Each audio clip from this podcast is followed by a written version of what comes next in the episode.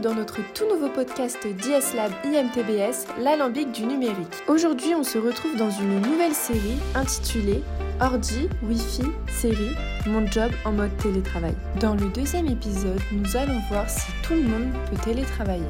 Je pense que le, pas que nous avons fait vers cette modalité de travail, elle, est de toute façon euh, vouée à, continuer.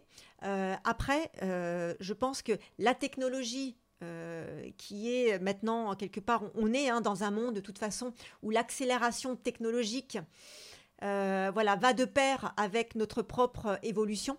et donc, on, on ne, sait pas forcément même mesurer la vitesse de progression de, de, ces avancées technologiques. Donc le, télétravail est évidemment un secteur qui va bénéficier également euh, de toutes ces avancées et tous ces progrès technologiques. Martine Assar, responsable formation, métiers, compétences en charge de l'Observatoire des métiers chez Institut Mins Télécom. Mais pour chaque organisation, il va falloir l'adapter, la moduler, la personnaliser. Et je pense que euh, chaque modalité de télétravail va être finalement propre à chaque structure, à chaque organisation. Avant, on se coordonnait euh, en étant euh, sur le même lieu. Donc, il y avait des choses qu'on faisait finalement par habitude et en se connaissant et, et c'était intuitif. Voilà. Avec le télétravail, on est obligé de tout formaliser. C'est-à-dire de dire, tu vas faire ça à tel moment, avec quel outil, comment, etc. Le professeur Aurélie Dudésert, directrice d'IS Lab chez Institut Mins Telecom Business School. Donc on est dans une espèce de, d'automatisation du, du travail qui est beaucoup plus forte. Donc ça change fondamentalement la façon de travailler. Alors ça augmente très fortement la productivité, puisque tout est très processé, euh, et donc chacun sait ce qu'il a à faire. Par contre, ça fait diminuer très très fortement la socialisation, c'est-à-dire la, capacité à, se connaître soi-même dans le travail, à connaître les autres dans le travail et à comprendre pourquoi on fait ce travail. Et c'est là où il y, a, une difficulté aujourd'hui, c'est qu'on a très fortement euh, processé et donc augmenté euh, la productivité, mais qu'on a, très fortement diminué la socialisation. Et donc, vous avez beaucoup de gens aujourd'hui qui n'ont plus envie de travailler. Tout simplement parce que c'est pas intéressant. Parce que ils ont compris, dans un certain nombre de cas, que des machines pouvaient faire comme eux. Voilà, donc ça pose un problème.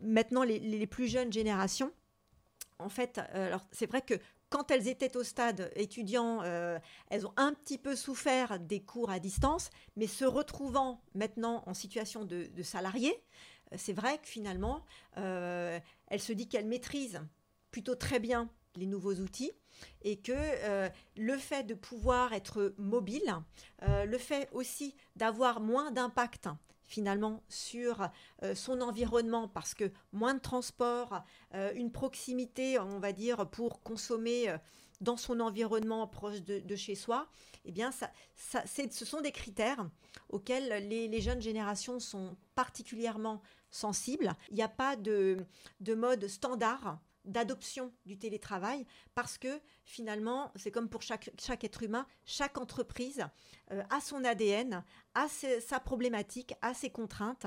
Et euh, je pense que de plus en plus, c'est ce qu'on voit d'ailleurs au sortir de euh, la crise Covid, c'est que les accords de télétravail qui existaient avant cette crise ont dû être renégociées. celles qui n'en avaient pas donc, ont dû établir des concertations avec les différents partenaires sociaux, ou en tout cas avec certains représentants des, des, salariés pour les plus petites structures. Mais la concertation, c'est, je pense, la clé de l'adoption euh, positive euh, d'un mode de travail, on va dire, confortable pour chacun, pour ne pas euh, limiter la performance de l'entreprise, mais aussi, quelque part, faire en sorte que les salariés trouvent un équilibre. Donc, que ce soit pour les salariés qui sont au pied des machines, comme pour ceux qui sont dans les bureaux, euh, ça va être ça vraiment le grand challenge, je pense, des chefs d'entreprise. C'est comment euh, pouvoir garantir que chaque salarié trouve son épanouissement dans ce mode de travail complètement inédit. Et donc là aussi, hein, ça va être, je pense, vraiment un télétravail à la carte. Si on peut en tout cas le décliner avec des modalités, euh, on va dire en plus ou en moins par rapport aux desiderata et aux contraintes finalement fonctionnelles, opérationnelles de chacun des collaborateurs et des salariés, mais euh, tout le monde va vouloir bénéficier de toute manière de cette euh, nouvelle modalité de travail et c'est aux organisations d'être agiles, d'être intelligentes pour savoir quel niveau de réponse euh, en termes d'adoption, eh bien, elle va devoir donner euh, à, l'ensemble de l'organisation. le, télétravail permet de faire certaines tâches, certaines activités. Euh, il permet par exemple de, d'écrire des rapports euh, parce qu'on est au calme, d'écrire des documents, de, faire des présentations. Voilà, on est au calme chez soi et c'est vrai qu'il permet de faire bien ce type de tâches, euh, de faire de la veille, des choses comme ça, enfin des activités qui demandent de la concentration. En revanche, le télétravail ne permet pas de faire efficacement des, activités de création. C'est-à-dire que pour créer quelque chose, pour inventer quelque chose, pour lancer quelque chose, il faut être avec d'autres. Donc il faut être dans l'interaction. Et on ne peut pas faire euh, de l'interaction euh, comme ça avec des gens qu'on ne connaît pas un peu.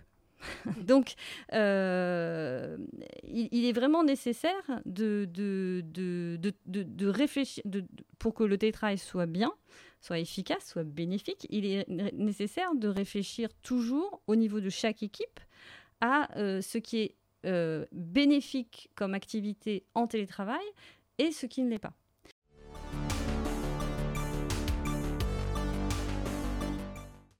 C'est vrai que le télétravail, euh, c'est Alors c'est bénéfique, oui, c'est-à-dire que quand on le prend de manière brute, effectivement, qui ne s'est pas dit un jour en télétravail, quand il fait mauvais, quand il y a une grève ou quand les transports sont en panne, quel bonheur d'être chez soi, tranquille, de pouvoir avancer confortablement sur ses tâches. Voilà, là, on se dit, c'est un vrai plus.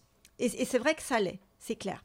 Euh, je pense qu'effectivement, euh, ce qu'a aussi révélé finalement ces temps de télétravail, c'est peut-être aussi une, euh, euh, ça a permis, je pense, à tout un chacun de regarder finalement d'une autre manière ses activités, son travail et la manière dont il voulait l'exercer. Puisque avant, euh, la manière dont on travaillait était quelque peu standardisée, était, comment dire, formatée. Il n'y avait qu'un mode de télétravail. Je viens, mes horaires de bureau, c'est ça. Et il n'y avait pas d'autre manière de fonctionner. Après, on pouvait trouver quelques modalités avec son manager, mais le cadre présentiel imposait des pratiques euh, qui semblaient plus ou moins euh, normées et figées. Le, télétravail a fait sauter un petit peu quelques verrous. Et du coup, le fait que euh, voilà, les gens se posent des questions sur est-ce que mon travail a du sens? Hein, et je vous parlais tout à l'heure de ces fonctions support qui euh, finalement finissaient au bout d'un mois, deux mois, trois mois en télétravail à envier leurs collègues au pied des machines parce que eux, quelque part, avaient une réelle utilité parce qu'ils permettaient du coup à toute l'entreprise de continuer l'activité, donc de continuer euh, à avoir des commandes, à continuer à s'enrichir. Qui dit s'enrichir dit aussi pouvoir faire vivre l'ensemble des salariés. Et ceux qui étaient chez eux en télétravail, mais se sont dit mais finalement mon travail il sert à quoi? Mon, travail finalement c'est pas celui qui fait vivre l'entreprise et qui me permet d'avoir mon salaire. C'est finalement ceux qui sont présents ceux qui sont au pied des machines qui font tourner l'activité qui eux finalement me sont utiles à moi aussi par ricochet. Et donc du coup quelque part je pense que l'émergence de cette pratique du télétravail et c'est pas pour rien d'ailleurs que euh, au sortir de la crise Covid 30% des salariés se sont retrouvés euh, finalement à se dire mais euh, mon travail ne me plaît plus. Il faut que je me remette en question. C'est quoi finalement mes vrais centres d'intérêt? C'est quoi euh, finalement euh, le but dans ma vie? Comment j'ai envie de me réaliser? Et ça a fait finalement l'effet comme d'une d'une allumette. ça voilà et, les gens finalement ça induit une espèce de pas de doute, mais en tout cas, ça les a questionnés, ça les a interrogés énormément sur finalement leur place, euh, dans cette société, dans ce travail. Et c'est pas pour rien qu'on assiste quand même à un redéploiement, euh, à une mobilité finalement euh, des effectifs en termes de, de, de, profil bah, sur toute la France et des gens qui se reconvertissent massivement dans des, dans des emplois qu'ils auraient même, peut-être même pas imaginé un an ou deux ans de ça. Mais voilà. Moi, honnêtement, peut-être aussi c'est un, effet générationnel, hein, parce que moi j'ai toujours vécu avec d'autres personnes sur des lieux de travail. Ça me fait bizarre de me retrouver tout le temps euh, chez moi. Euh, pas pour, bah, au début on apprécie hein, parce qu'au final on sort pas, on prend pas l'avion, l'avion ou le ou le ou le train ou le la voiture ou le transport en commun. Mais je pense pas que, euh, c'est-à-dire, on a intérêt de ne pas, c'est-à-dire de pas imaginer un équilibre entre les deux, parce que, comme je disais, l'être humain est par nature a, besoin d'interagir avec d'autres et interagir à travers le média. Malgré tout, n'a pas le même impact. Le professeur Imed Bouzala, directeur des formations initiales chez Institut Minsk Telecom Business School.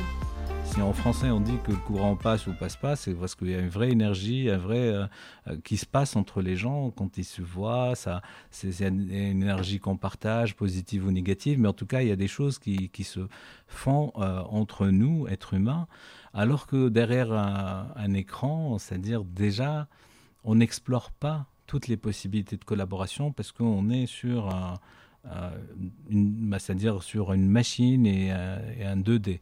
Bah, vous allez peut-être me dire, oui, mais demain il y aura le 3D. Bah, il y aura le 3D, mais euh, c'est une représentation, c'est-à-dire la présence ou la, la, présence sociale, elle ne sera pas, en tout cas de notre vie, c'est-à-dire compensée, parce qu'il y a des, énormément de choses. Cette énergie, je ne sais pas comment on pourrait la, l'imaginer ou la créer. Euh, il y a des, des, sons, il y a des, des odeurs, il y, a il y, a beaucoup de choses qui font que nous, on est un être humain, ben, des êtres humains, et on est des êtres vivants pas comme les autres, parce qu'on a besoin aussi de... de, de d'échanger, de, rigoler, de, euh, de, euh, aussi de sortir du cadre et de revenir. C'est-à-dire. Merci à tous d'avoir écouté notre podcast L'alambic du numérique et à bientôt pour l'épisode 3 Quels sont les risques du télétravail Un podcast d'IS Lab IMTBS conçu et réalisé par Aurélie Dudésert et Louana Gablin.